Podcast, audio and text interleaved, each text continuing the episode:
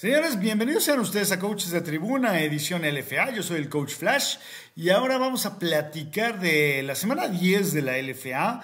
Eh, realmente más que de la semana 10 vamos a platicar del previo a los playoffs. Ya tenemos playoffs. Eh, la semana 10 creo que entregó un par de resultados interesantes y otros que realmente ya no afectaban en absolutamente nada. Entonces no vale mucho la pena detenerse en eso. Em, vámonos, vámonos con los resultados. ¿Cómo estuvo la semana número 10, la semana final? Sí, se definían algunas cosas, había eh, puestos en juego y se movieron ciertos equipos. Y, hubo por ahí un, detalle histórico. Vámonos, todo eh, empezó el jueves con el Fundidores en contra de Dinos, los fundidores recibían al equipo de Saltillo, unos fundidores que estaban urgidos de ganar y que sacaron el juego en forma grande. La verdad, me llamó mucho la atención. Hubo un momento en el que yo pensé que estos fundidores se iban a hundir después de que McAllister se escapa. 75 eh, yardas para la anotación. En el kickoff se da la anotación del equipo de Dinos yo dije, madre mía, esto los va a hundir mentalmente. Y no, un equipo de fundidores que mostró una dureza mental, eh, pues muy, muy, muy eh, importante, la cual les termina dando el marcador a favor de 55 en contra de 34. Eh, uno de los partidos de más alta anotación en la historia de la liga, si no es que el más. Habría que corroborar el dato. Eh, puntos para aventar por todas partes y después la defensiva terminó haciendo la chamba por parte de fundidores y se quedan con el triunfo, pero no es eh, lo, más importante. Sí, este triunfo le cae muy bien al equipo eh, de la Sultana del Norte, pero lo mete automáticamente al playoff. Ese es el detalle. ¿Y saben qué? Está jugando bien este equipo de lo inconsistente que se vio en algún momento, supo, pues ahora sí que rebotar, supo reponerse y está en playoff para enfrentarse al equipo de los Reds en la Ciudad de México, pero ya platicaremos de eso. Después, jefes y caudillos, juego que no tenía absolutamente nada de interesante porque ni siquiera el... Vamos a ver si los Reds logran terminar la temporada invictos. Señores, una nota rápida del editor. Lo que el Flash quiso decir era, bueno, vamos a ver si es que los caudillos terminan la temporada invicto, no los Reds. Eh, perdonen al coach Flash, estaba chupando eh, mucho whisky y de repente se le sube la cabeza y da estas, eh, pues, no sé, declaraciones o, estos comentarios eh, dignos de otros personajes nefastos del fútbol. Entonces, él quería decir caudillos. Sabíamos que lo más probable iba a ser eso.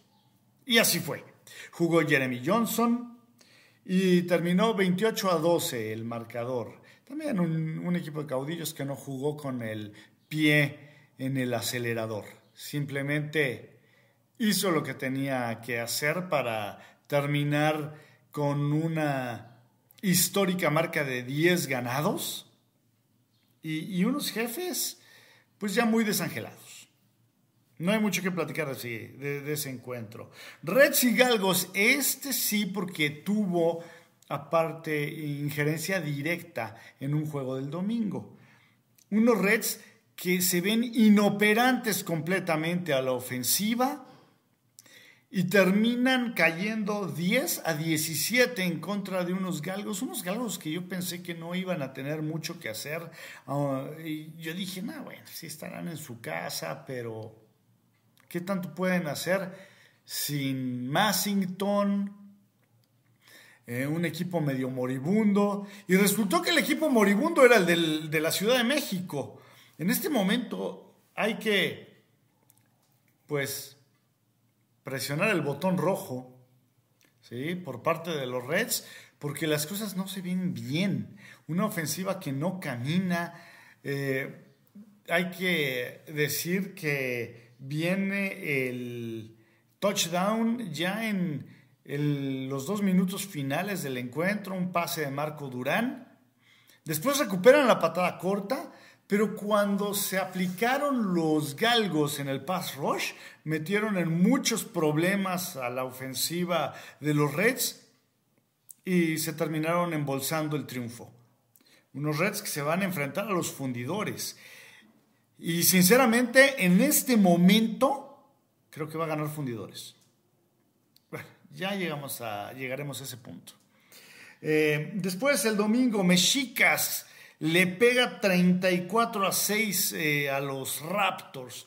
Un duelo clásico del LFA. Originalmente este partido se tenía contemplado para jugarse en el Estadio de la Ciudad de los Deportes. No se dio porque el equipo de eh, Mexicas ya estaba eliminado. Y cuando llegó este juego también el equipo de Raptors, con el triunfo de Galgos por medio del desempate, Raptors ya no tenía nada que pelear. Así que es la primera vez que Raptors no va a estar en la postemporada.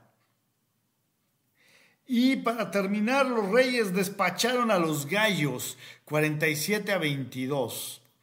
Bueno, ¿cómo quedaron las cosas? en la LFA en cuestión de, de la tabla de posición. Bueno, pues caudillos arriba con 10 ganados, después Dinos con 7, Reyes, y, lo que son las cosas, ¿eh? Reyes debería de estar eh, con 8 ganados, si no hubiera sido por aquel pésimo de desempeño del equipo especial de pateo y en contra de los Dinos, el cual les terminó costando el juego. Pero bueno, eh, luego los Reds con seis ganados, Fundidores con seis ganados y Galgos con cinco y cinco. Ya hacia el fondo, 4 y 6 para Raptors, Mexicas tres ganados, la verdad. Terminaron con más juegos de los que pensé que iban a ganar tomando en cuenta que le ganaron a Raptors y le ganaron a Reds. Gallos y jefes con un juego ganado cada uno. Así las cosas.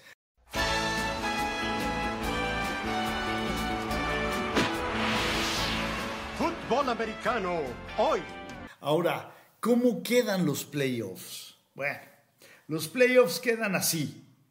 De primera instancia, descansan Dinos y caudillos, que son el 1 y el 2, primero caudillos, después dinos, luego Reyes va a recibir al equipo de Tijuana y Reds le va a hacer los honores a los fundidores. Vámonos eh, en el sentido de que creo que estos Reyes de Jalisco van a ser un equipo muy incómodo, deben de ganarle a Tijuana. No veo eh, cómo Tijuana pueda sacarles el juego, aunque juegue Diego Ruiz, que es infinitamente un mejor coreback que Boy Creo que las armas que tiene el equipo de Jalisco le, va a alcanzar, ¿sí? son lo suficientemente peligrosas para meter en problemas a cualquiera, inclusive a caudillos. ¿eh? Patrick está empezando a jugar mejor, y bueno, con el elenco de receptores que tiene, es más que peligroso. Por el lado de Reds y los señores de Monterrey, ay, ay, ay, Monterrey debe de estar relamiéndose los bigotes, sabiendo que llega al playoff con una racha ganadora, con un gran triunfo en contra de su gran rival que es Dinos motivado para volver a enfrentarse al equipo de, de, Dinos. Ahora, esto dependería del cruce, ¿sí? de los resultados. Eh, el caso sería que Fundidores ganara y que Tijuana le ganara a, Reyes. Eh, si, si, Jalisco gana, Jalisco automáticamente va a ir en contra de Dinos. ¿Por qué? Porque es el mejor sembrado de los, de los que eh, van a jugar la ronda de comodines. Reds. Creo que híjole, Reds ha tenido un drama de coreback en las últimas semanas que le está pasando la factura muy duro y creo que esa misma situación le va a terminar costando el salir temprano de playoffs. En este momento los fundidores se ven muchísimo mejor armados, con más ritmo, con un mejor coreback. En los demás departamentos creo que están un poco más parejos. Creo que los receptores son mejores en, Monterrey, pero eh, todo nace a raíz del coreback. Shelton Epler de 3.000 yardas en la temporada, fuera de serie. Eh, creo que tiene que ser considerado, tiene que estar en la discusión del más valioso. No creo que la deba de ganar. Creo que ese apartado está eh, hecho para Manigo. Pero creo que debe de ser considerado. Ahora, los corredores creo que son mejores los de Reds, pero también a últimas semanas hemos visto que están incapacitados para mover el balón. Raúl Rivera tiene que inventar algo para este fin de semana. Seguramente el juego será a la una de la tarde allá en el Tec Ciudad de México, en donde el sol y la altura de la Ciudad de México jugarán parte, pero aún así no veo cómo el equipo de Reds le termine ganando a los fundidores. Fundidores se está viendo como un equipo incómodo, un equipo sólido, un equipo que no me sorprendería si le mete un susto a alguien, ya sea a Dinos, a quien ya le ganó, o inclusive a Caudillos. Eh, aquí los dos equipos a seguir son los Reyes y los Fundidores, y creo que son los que van a ganar este fin de semana. Esto dejaría las cosas para que Jalisco fuera a jugar a, a Saltillo y Fundidores visitar a Chihuahua. No me parece nada descabellado y creo que así se van a acomodar las cosas en los playoffs.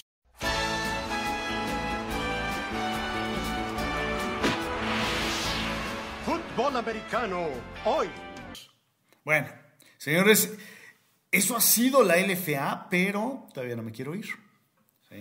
Eh, podemos dejar eh, la jugada de la semana, la verdad, el juego, el puro juego de los fundidores en contra de los dinos nos dan para hacer eh, todo un highlight. Y, ¿saben qué? Yo me voy a quedar con la escapada de McAllister. Me encantó. Una gran jugada por parte del corredor de fundidores. Parte fundamental del ataque de los de la Sultana del Norte. Y bueno, Hubo un pequeño detalle y se los quiero platicar. Hoy en la mañana se dio la presentación de la liga IAF, International Alliance of Football, en donde se dio a conocer cómo se va a jugar. Eh, no todos los equipos se eh, presentaron o, se dieron a conocer todos los equipos, nada más se dieron a conocer tres. Son una liga conformada por seis equipos, tres van a estar en Texas, tres van a estar aquí en México. Eh, las sedes van a ser Cancún con los Sharks. Eh, deberían de haberle dejado tiburones, pero bueno, no, no soy muy fan del, anglicismo cuando estamos hablando de un equipo que radica en, México. Y sí, los Condors estaban incluidos en eso, siendo que eran mi equipo en la LFA.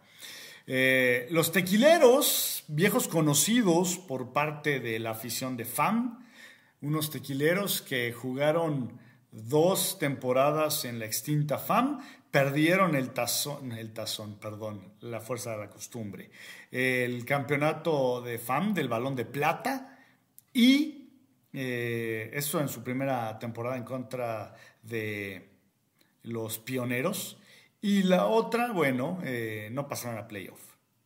Pero bueno, qué bueno que los tequileros eh, subsistan. No me encanta el nombre, pero bueno, si la gente se identifica y tiene arraigo el, equipo con, la localidad, adelante. Por el lado de Raramuris, Raramuris va a jugar en la ciudad de Chihuahua. Aquí sí creo que la lleva de cuesta arriba, siendo que Chihuahua ya tiene un equipo, la ciudad de Chihuahua, el estado tiene dos en, la LFA. uno en jefes y el otro es el mejor equipo de la LFA. Ahora, Raramuris hasta este punto ha sido una broma. Ha pasado por las tres ligas y no ha jugado en ninguna. Yo tuve la oportunidad de ir a la presentación de aquel eh, patrocinador que fue Jox en cuanto a la FAM. Y se dio un caso muy curioso en el sentido de que Raramuris estaba presentado como uno de los equipos de FAM para esa segunda temporada. No apareció, aparecieron los jefes y de repente los Raramuris fueron anunciados en el Tazón México 5, nunca jugaron y ahora aparecen en la IAF. Vamos a ver qué pasa. Cosas de las que me llamaron la atención en esta eh, presentación de la IAF, eh, resulta que van a jugar con eh, máximo 20 estadounidenses por equipo, máximo, pueden tener menos. Y los demás tienen que ser jugadores mexicanos o de alguna otra parte, de Latinoamérica, de Japón, de donde quieran.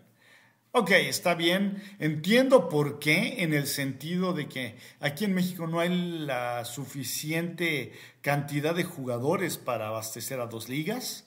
Les preguntaron que si en una de esas un jugador, vamos a decir, eh, Raúl Mateos, quiere jugar en la LFA y luego en la IAF, pues tendría que pasar por los tryouts. Eso me da a entender que sea un poco menos atractivo para, para los jugadores, sobre todo si son jugadores ya probados. Alguien como, por decir, Pakura, que fue alguien que jugó primero en Raptors, después en Rojos el año pasado ¿realmente necesita pasar por, ese proceso de tryout? Eh, ¿Qué más?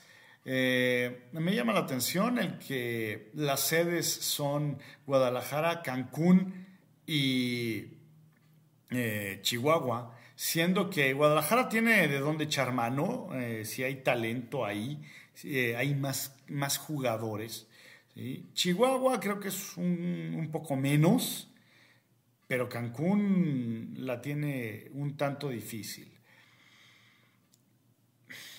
Me deja con muchas preguntas. Le deseo lo mejor a esta liga y quiero que, subsista, pero eh, por el momento me deja con muchas dudas en el sentido de que, híjole, tres equipos aquí en México no tienen todavía planchado el hecho de eh, transmisiones.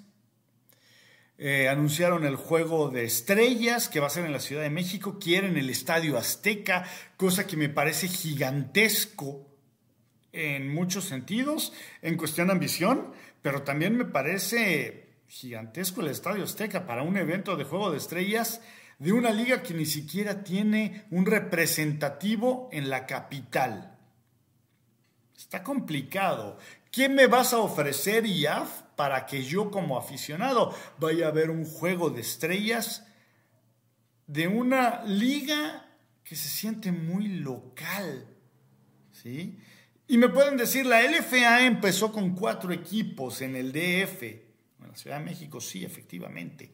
Pero en la segunda temporada se agregaron dos equipos, uno en Satillo y otro en Monterrey. Y después a la siguiente temporada eh, eh, ¿cómo estuvo? Se mantuvo. Y después se agregaron, eh, no es cierto, la siguiente temporada ya fueron los osos y los artilleros. Entonces ya había un equipo en, Toluca, un equipo en Puebla. Ya había crecido la liga, tenía más representación. ¿sí? Y si bien había tres equipos locales en la Ciudad de México, Raptors ya jugaba en el Estado de México. Entonces se empezaba a diversificar. Vamos a ver si logran generar el suficiente interés de la afición. Me parece que eh, escogieron un punto clave para poder jugar. Y ese es entre julio y agosto, en donde no hay absolutamente nada. Bueno, vamos a tener por ahí la USFL, ¿no? Todavía. Pero eh, llena ese hueco en el que ya quiere mucha gente ver NFL, pero no hay fútbol americano. Me parece atinado. de ahí en fuera, eh, siento que, el, perdón, el proyecto de Raramuris no lo puedo tomar en serio hasta que los vea dentro de un campo de juego. Son una cosa etérea. Los Raramuris son un equipo que ha pasado por tres ligas, no ha jugado en ninguna. Bueno, dos, si quitamos eh, la IAF, que es en donde van a jugar y jugarían hasta el próximo año. No, eh, no sé qué más decirles. Eh, hay gente involucrada en esta liga que ha estado metida en la USFL original, en la Liga de Canadá, en el fútbol americano colegial de Estados Unidos. Me parece muy valioso esto. Aún así, hay que darles chance a que nos muestren equipos. ¿Por qué jugar nada más en Texas? Porque Texas es muy grande, produce muchos jugadores de fútbol americano y al tejano le encanta el fútbol. Me parece acertado que estén ahí. Sí, y no, no, no te andes regando, vámonos hasta Boston, por decir algo, o hasta, eh, no sé, Wisconsin. No, quédate en donde hay. La producción de, de jugadores de fútbol es copiosa. Perfecto, hazlo en Texas, pero siento que debieron de haber tenido ya planchado el nombre de los tres equipos para presentar algo un poco más sólido. Y ese es el problema que encontré en esta eh, presentación. Pero bueno, eh, eso fue todo, señores. Espero que les haya gustado el show. Sí, yo sé, fue muy escueto, pero también la semana pasada eh, del LFA no dejó mucho que hablar más que el partido de Fundidores y Dinos, que fue un gran juego, pero de ahí en fuera fue una semana final un tanto desabrida, vamos a decirlo así, por eh, cómo se presentó. Ya los juegos del domingo no importaban. Señores, yo soy el coach Flash. Muchas gracias por haber estado aquí en Coaches de Tribuna. No se despeguen, vamos a estar eh, platicando del campeonato de la XFL, la actuación de Luis Pérez y todo eso. Pórtense muy mal. Eh, nos vemos la próxima semana para hablar de los ganadores de la ronda de comodines de la LFA y eh, se los vuelvo a platicar. ¿sí? Creo que va a ser Fundidores y Jalisco, los dos que van a ganar. Estarían enfrentándose Jalisco a Chihuahua, ese sería un juego de locura. Un juego que pinta para hacer una explosión de puntos. Ojalá y se dé. Y el otro sería el, eh, no, eh, perdón, Jalisco en contra de, perdón, de Dinos. Pero también tiene todo para hacer una, explosión de puntos. Y el otro sería eh, Fundidores en contra de, de Chihuahua. También puede ser una explosión de puntos. Ya me estoy saboreando esos dos juegos, la verdad. Pintan muy bien. Pórtense muy mal, yo soy el Coach Flash, ahí nos vemos.